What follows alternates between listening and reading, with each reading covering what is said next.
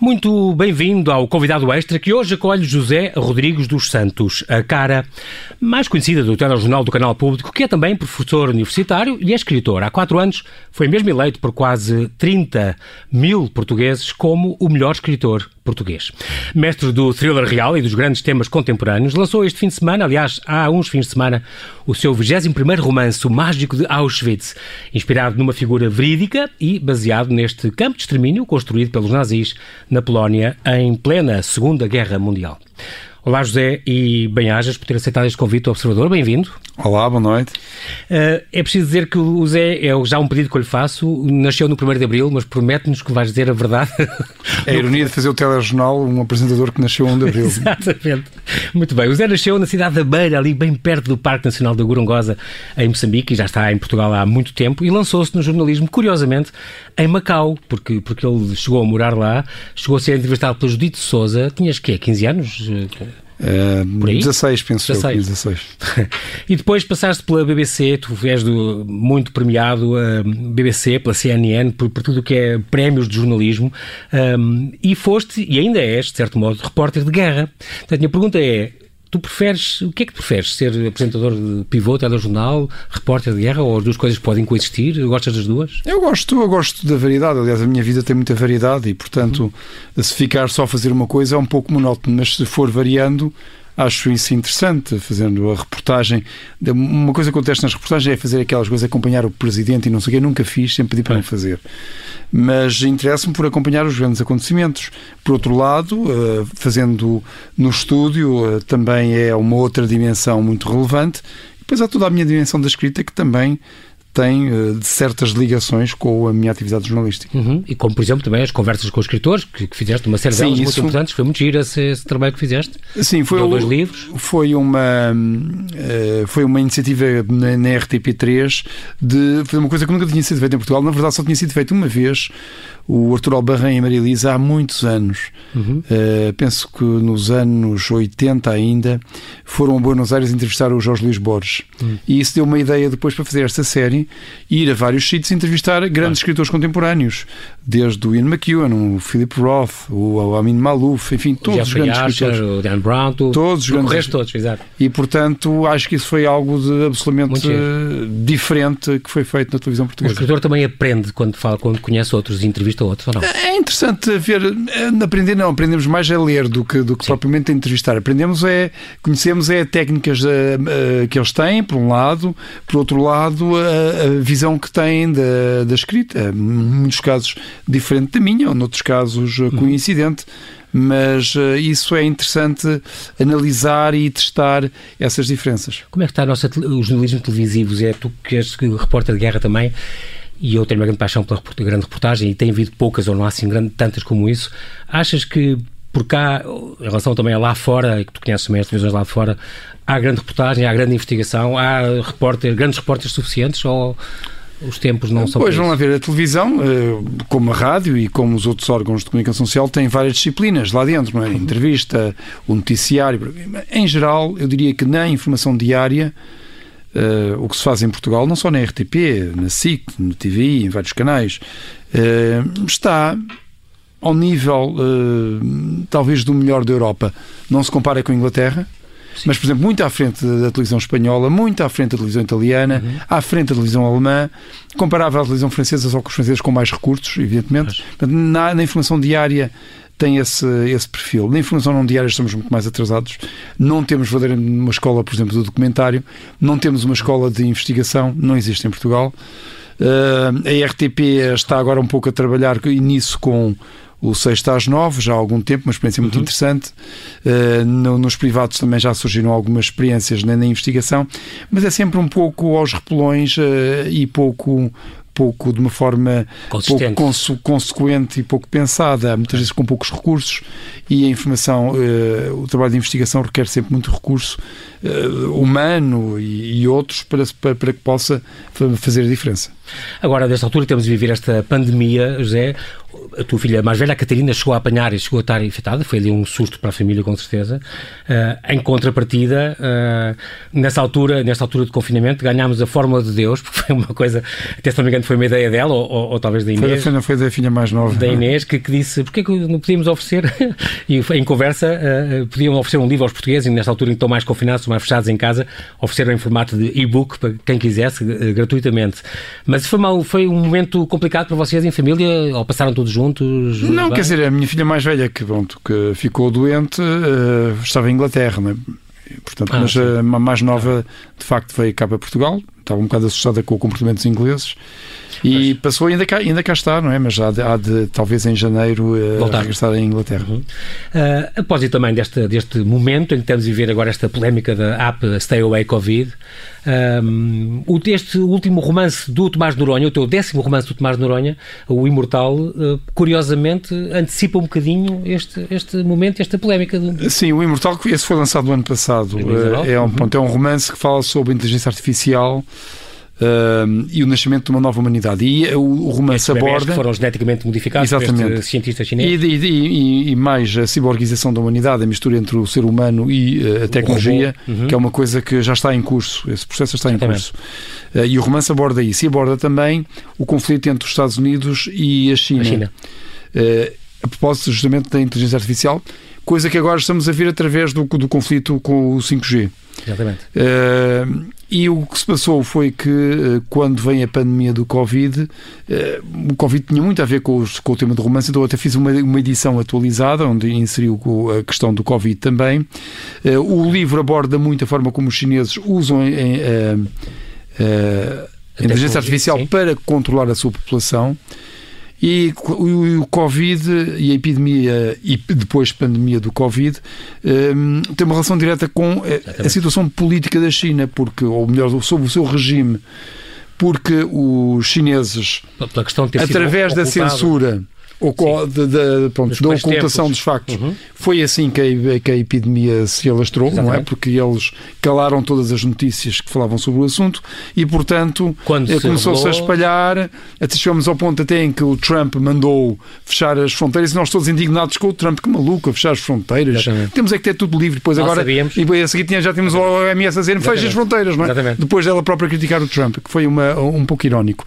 Mas, portanto, esse sistema ditatorial que está na origem, de facto, do espalhar da epidemia, depois utiliza uma Stay Away Covid, não é? Uma, uma eh, Só que versão chinesa, mas de, um, de, uma forma dura uh, e através dela consegue controlar a, a epidemia na todos, China. E todos os teus passos, tudo. Exatamente. Toda a gente, quem tem e quem não tem. Eles têm é? uma aplicação e o romance, agora, esta última versão com a edição que eu fiz, explica isso ao pormenor. Eles têm uma uh, no, nos telemóveis, as pessoas são obrigadas a ter essa uh, aplicação Sim.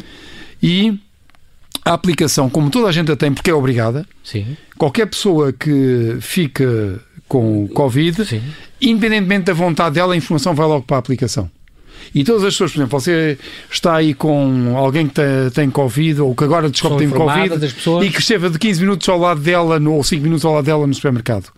Todas as pessoas que estiveram em contato recebem. E então o que é que se passa? Eu quero entrar no autocarro ou no metro, ou no comboio. Ah, ou, pode, ou, podem parar? Sim, é, aquilo dá, dá luz amarela ou luz vermelha, não pode entrar. Ah, só com luz verde. É obrigado a ir para casa, fazer o teste e depois, Até só depois negativo. dos dois testes, então é que volta aqui a ter a luz verde e volta a poder usar os transportes públicos. Portanto, eles com este sistema coercivo conseguiram realmente erradicar a, a, uh, pandemia. a pandemia e, portanto, cá está o regime ditatorial que está na origem da pandemia, é também o regime ditatorial que, usando os seus poderes ditatoriais, consegue de facto erradicar Sim. a epidemia da China. E depois, quando isto passar, Zé, eles vão ficar com acesso a tudo, eles não, não, é, não vai ser obrigatório retirar. Mas já existe, o acesso já existe, não é? Este, este, este, conflito do 5G que entre os Estados Unidos e a China, que até fez aquele aviso a Portugal dos, dos americanos que tanto nos indignou e afinal já vamos seguir as ordens deles. Exatamente. Esse resulta de, desse de conflito, tudo. porque eles sabem quando, yeah. obviamente, se tivermos 5G chinês, Exatamente. vamos ter os chineses a saber onde é que nós estamos a qualquer momento. A qualquer momento.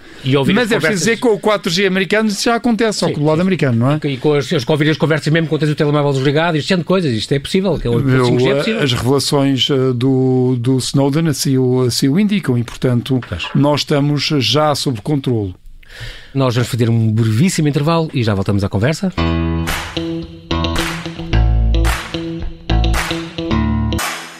José, estávamos a falar da tua, concretamente queria falar um bocadinho da tua escrita. Tu escreves, este é o 21 de romances gordos, uh, uh, entre aspas, que tu escreves uh, com grande sucesso. tens edições de mais de 100 mil exemplares de cada um deles, aqui vendidas em Portugal e muitas lá fora também. há muita gente que diz que, que me pediram, pergunta se ele não tem um ghostwriter. Portanto, pessoa, pessoas que perguntam como é que é possível ele apresenta a semana assim, apanhámos-te numa semana em que não estás a apresentar o telejornal, mas eh, o volume de escrita que ele tem, só este romance que, que, que tu apresentas agora, o Mágico de Auschwitz, este, este, no fundo são dois, é um díptico que depois vai ter a continuação, um manuscrito de Birkenau, no conjunto são 900 páginas de romance, quer dizer, isto por ano, tu deves lançar um à volta disso por ano, às vezes mais, e portanto a ideia é, as pessoas perguntam, ele tem que ter alguém a quem encomende toda a investigação e tudo, e, mas realmente há aqui uma unidade de estilo, é verdade, mas uh, como é que tu reages quando as pessoas te, te comentam isso e te perguntam isso? Não, as pessoas não, não comentam isso, mas uh, essa, essa especulação começou a aparecer... Não, uh, começou a aparecer no no, uh, nos, nos, meios eh, da, da, edição, porque as outras editoras não conseguiam compreender como é que eu publico um livro por ano, não é? E, Exato. portanto, uh, isso, e depois também nas entrevistas fazem pergunta, essa pergunta, uhum. mas houve realmente um rumor que surgiu de que eu teria uma equipa de pessoas que escreviam, ou então... Os pintores, o Dali sim. assinava quadros sim, e atenção, isto, que... há, há, há, claro, que, e, tu, no fim dizes a investigação o Alexandre, que claro. o Alexandre Dumas, na verdade, okay. tinha uma equipa. Sim. E há também um escritor americano aí eh, que faz uns, uns thrillers de, de, de guerra, o, ah. publica um livro de 3 em 3 meses, que obviamente não é ele que escreve, Sim. é uma equipa, Sim. que é, é o Patterson, não é? Ah, Pronto, mas uh, obviamente não, no meu caso não é. Tu és um escritor é furioso, portanto escreves muito não, eu escrevo, eu escrevo, eu escrevo 10 páginas por dia. E, portanto, se não em 30 dias, são 300 páginas. Portanto, temos de ser realistas. Não? Isto, é, isto é fazível. Na verdade, onde eu perco mais tempo até nem é a escrever. É, é, a pesquisar. É, a pesquisar, claro. exatamente. Aí, porque tenho que ler livros inteiros e, uh, por exemplo, um que eu vou agora planeio escrever, eu queria ver se começava já este mês, já vi que se não vai começar em, em dezembro ou janeiro, porque tenho ainda muita coisa para pesquisar e, portanto, uhum. aí é que eu perco realmente muito tempo e perdi alguma qualidade nas minhas leituras, no sentido de que já quase só faço leituras de trabalho, já não faço pois, leituras de prazer, é normal. porque o tempo escasseia-me para fazer claro, outras para tempo livre para ler outra coisa que te apetece, exatamente. exatamente. Estás concentrado no que tens que investigar para o teu próximo romance, obviamente. Um, Irrita-te quando comparam com o Dan Brown português? Não, não, não me irrita. Para mim é absolutamente absurdo. É Acho que não, não tem, não, não, não é a mesma coisa, obviamente. Até por uma razão, há uma diferença fundamental, que é o Dan Brown. Ele altera a realidade uhum. para servir a sua ficção. E eu altero a minha ficção para servir a realidade. Isto é, os factos que eu apresento no, no, nos meus livros são, eh, pronto, resultam de, de do conhecimento atual eh, que existe sobre determinada temática uhum. e eu não os altero cons consoante as conveniências da minha ficção. E, portanto, isso é logo uma diferença gigantesca entre nós.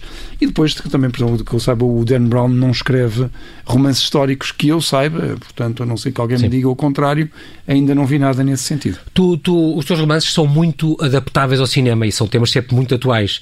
Um, o Codex 632, por exemplo, chegou a falar-se de uma adaptação para Hollywood, não sei o quê, uh, a Paramount, a 20th Century Fox, a Universal, estariam interessados, houve alguns contactos. Não sei se foi para a frente se não, ou se é uma coisa que um dia se pensa fazer. Tu gostavas de ver o teu romance um dia não, filmado? É, ou é um bocado O teu trabalho acaba ali, está feito, é está entregue? diferente. O meu trabalho é escrever livros. Hum. Depois, as produtoras, porque as, as, as, produtoras muitas vezes compram, e sobretudo as, as majors americanas, uhum. compram uh, direitos de livros por atacado. Portanto, devem ter para aí, compraram para aí direitos de mil livros. Mas eles só têm capacidade de produzir para aí 12 ou 13 filmes por ano. E, portanto, uh, quer dizer, é óbvio, por exemplo, o Jeffrey Archer contou-me isso. Olha, todos os meus livros uh, já foram vendidos para Hollywood já tenho o dinheiro no ah, banco exato. e tudo. Não há um que tinha sido adaptado para, para, para, para cinema. Se não me engano, um dos primeiros Not a Penny More, Not Penny Less, ou assim, que houve uma série, ou fez uma sériezinha da BBC. Tenho ideia que sim, tenho ideia que, sim, sim mas em cinema não. Mais nada, realmente não. Nada e eu também conto histórias que são impressionantes, Exatamente. e os twists e, portanto, que eu faço, que é especialista. O, trabalho, o meu trabalho é escrever livros e tudo o resto me escapa um bocado. Tomás Noronha, o maior criptanalista do mundo, uh, começou em 2005, já há 15 anos que é uma personagem tua, uma personagem importante, uh, já teve 10 romances, falámos agora deste Imortal, uh, o último, 2019, pelos vistos, tu alternas eh, um romance, não é? Como, por exemplo, A Vida do Gulbenkian ou aquela trilogia do Oriente.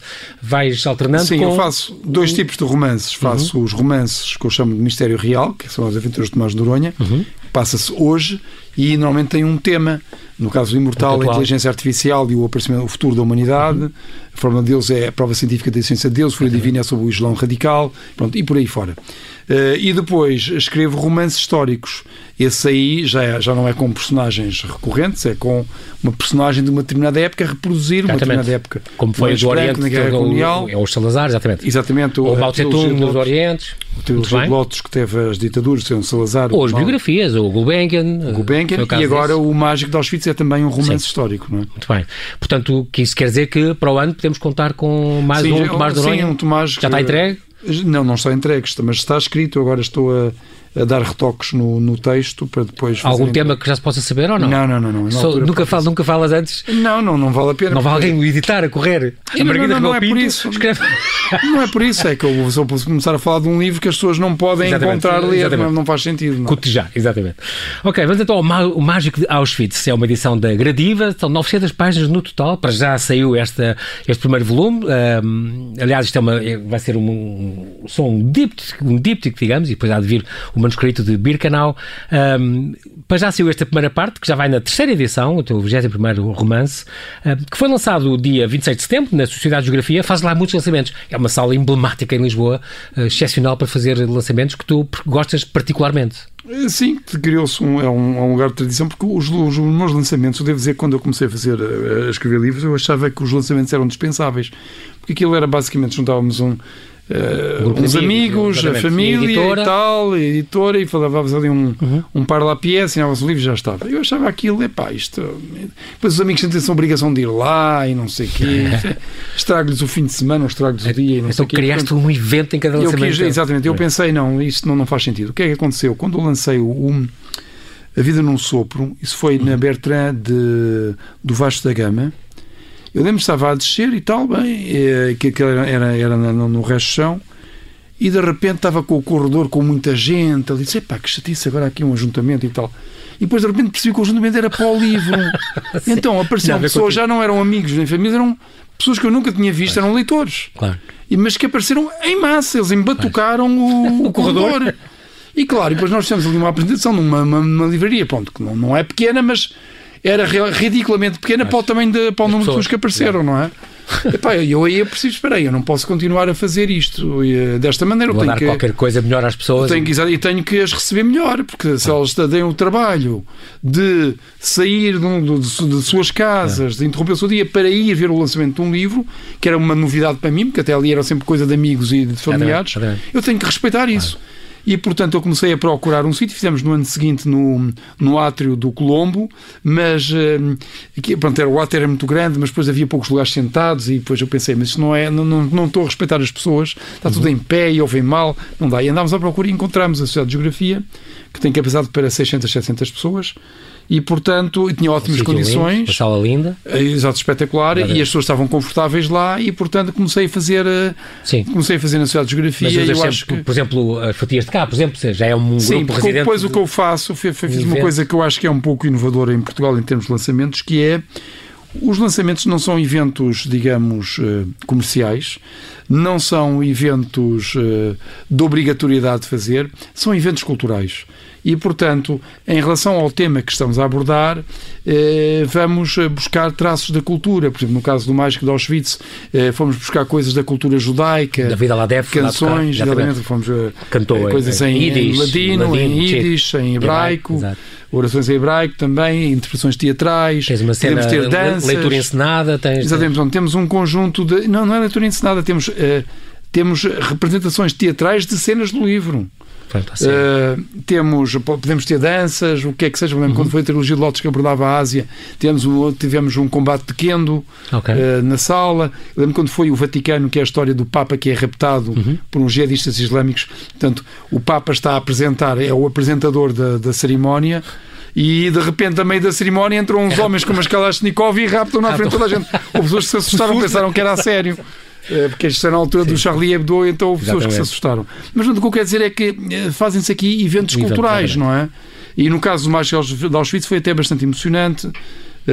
Porque, com o Luís Matos, pronto, é? com o Luís Matos, esteve lá, fez muito bem a apresentação e uhum. teve, teve o líder da comunidade judaica também. E terminámos com um Cadiz, que é a leitura, a oração aos mortos do, da, da, da, da cultura judaica, não é? Sim, sim. E portanto foi assim que terminou a cerimónia. Aliás, a cerimónia até terminou com outra coisa, porque o apresentador apareceu vestido de prisioneiro de Auschwitz. Ah, Portanto, o anfitrião era um ator, não é? Sim. Que ele é que fez, foi de anfitrião. Okay. E isto é baseado num episódio verdadeiro.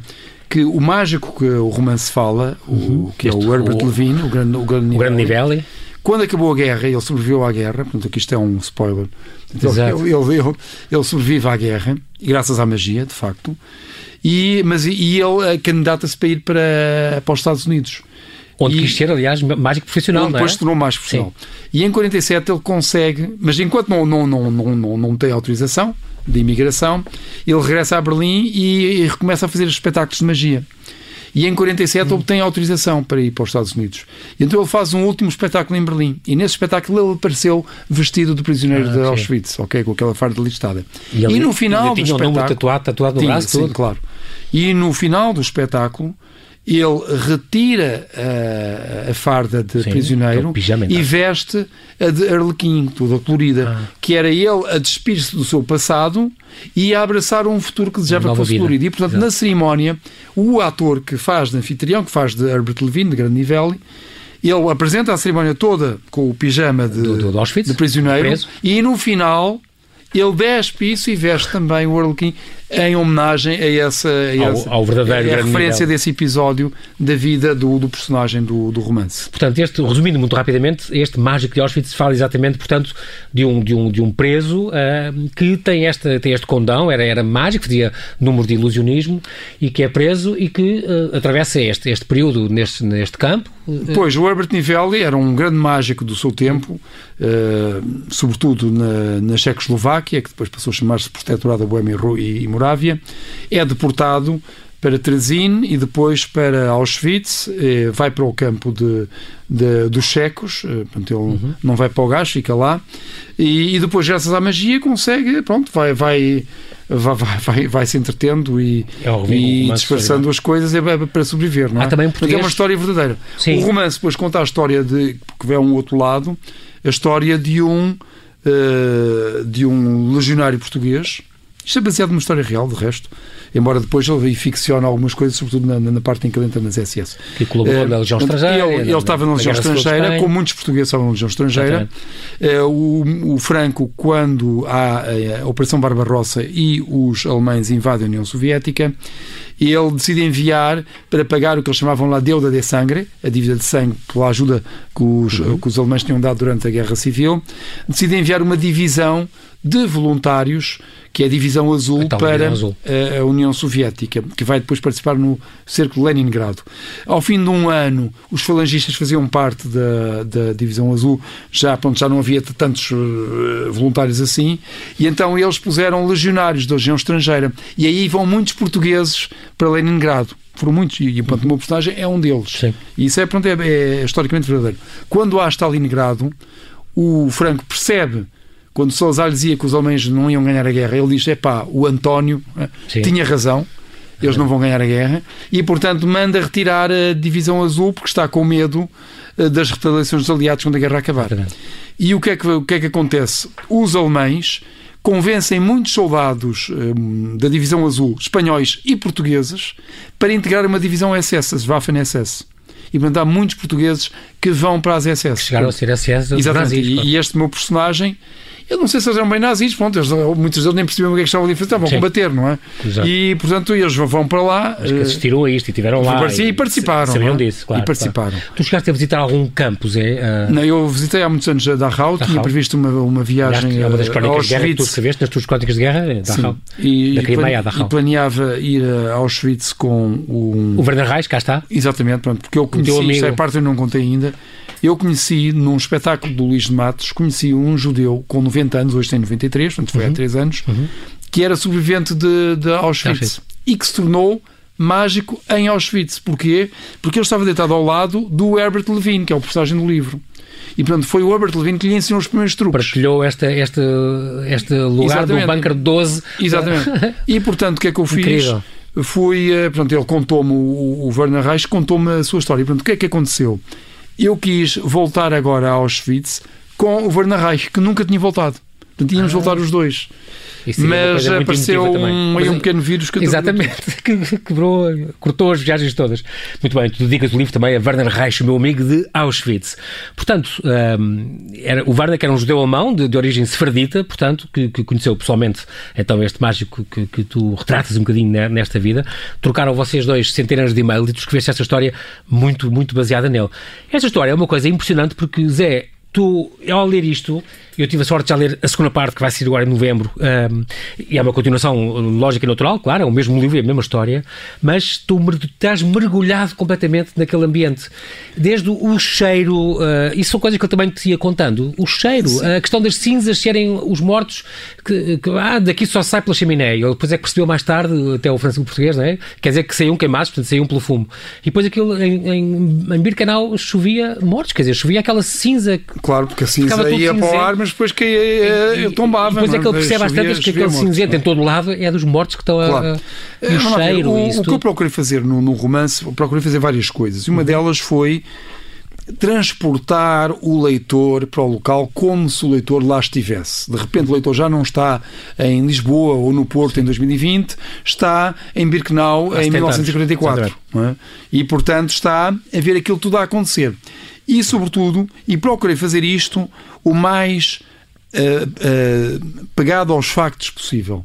Hum. Isto é, sem dramatizar, sem melodrama, mostrar Sim. como era no que tinha do horror e no que tinha de rotineiro. Sim. Porque havia uma parte rotineira daquela vida que normalmente nunca é contada, não. quase administrativa. O próprio havia... Reis conta-te isso. Sim, não, sim. é, conta. Era o horror Daquilo havia, havia uma rotina. Aliás, eu falei com, não foi só com o Werner Reis, falei com outros. Por exemplo, uhum. falei com um, um, outro sobrevivente do, do mesmo campo, que é o Dove Kuka, que me diz, que aliás ele tinha escreveu um livro onde disse isso e depois, depois explicou-me a mim também, uhum. que na verdade ele, quando não tinha péssimas memórias de Auschwitz. Isso é surpreendente.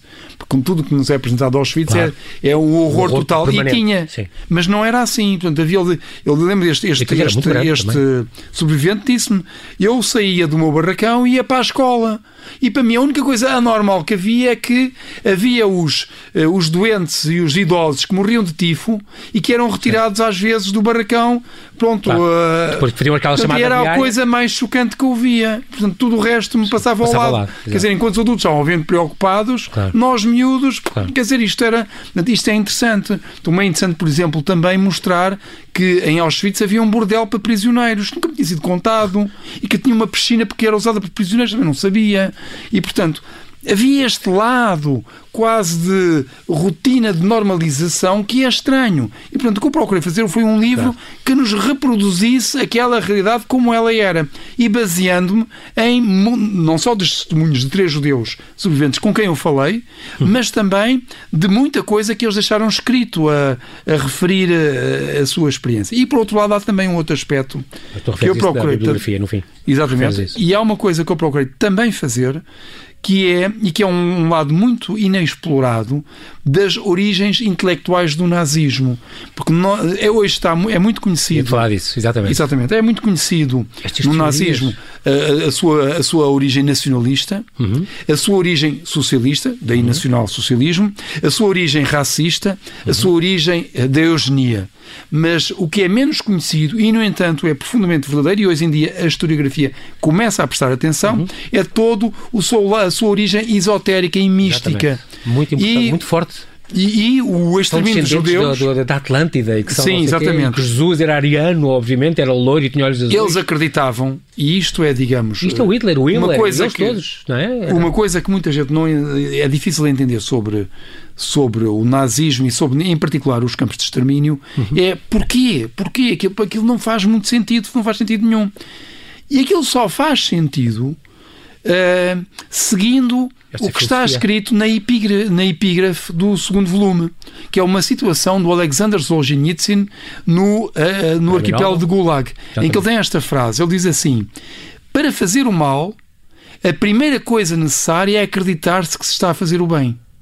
E ele disse isto em relação ao comunismo. Portanto, eles Sim. estavam, faziam aquelas matanças, mataram dezenas de milhões de pessoas, mas era para salvar a humanidade. Exato. O Stalin já vem de Lenin. Faz. Já vem de Lenin, não é? as matanças começam com Lenin.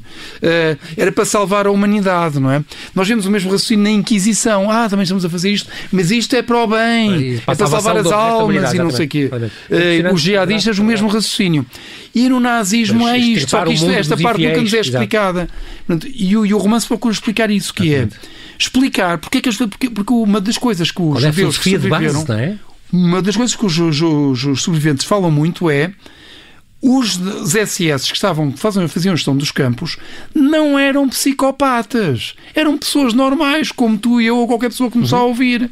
E isto é chocante. Aliás, a mesma coisa se descobriu sobre os jihadistas. São pessoas normais, não, é? não são psicopatas. Claro, têm os seus psicopatas, como é evidente. Sim, claro. Há uma porcentagem da população que é psicopata. Mas claro, claro. Uh, a esmagadora maioria das pessoas, ou a grande maioria das pessoas, eram pessoas normais. Sim, sim. Então, porquê é que eles faziam aquilo? Porque acreditavam que estavam a fazer o bem. Uhum. A frase do Alexander Solzhenitsyn. E porquê é que acreditavam que estavam a fazer o bem? Isto tem ideia tem relação com as ideias místicas, porque isto tem.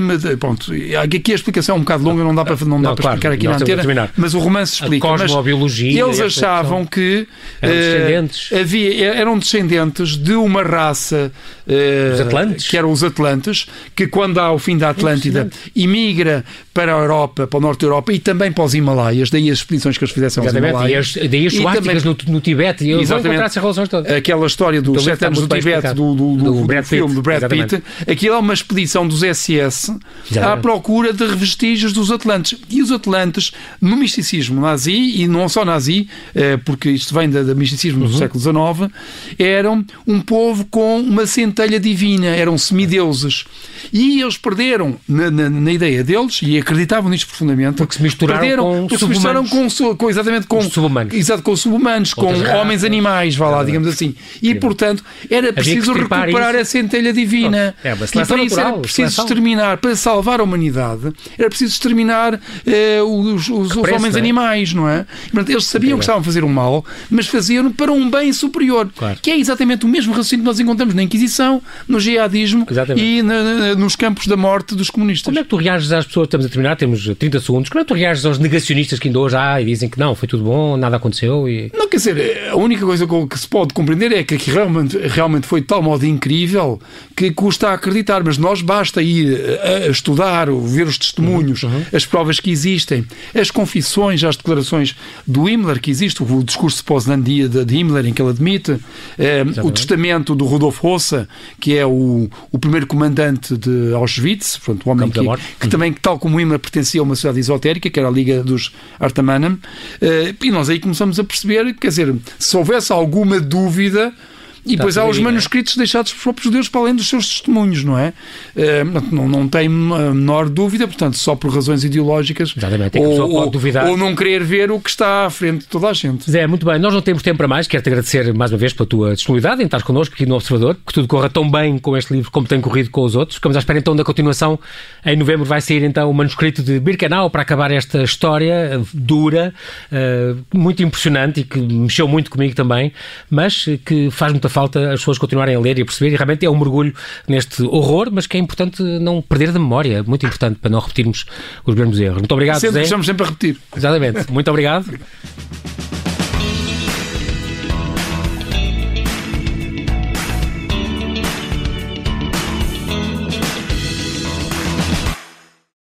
Obrigada por ter ouvido este podcast. Se gostou, pode subscrevê-lo, pode partilhá-lo e também pode ouvir a Rádio Observador online em 98.7 em Lisboa e em 98.4 no Porto.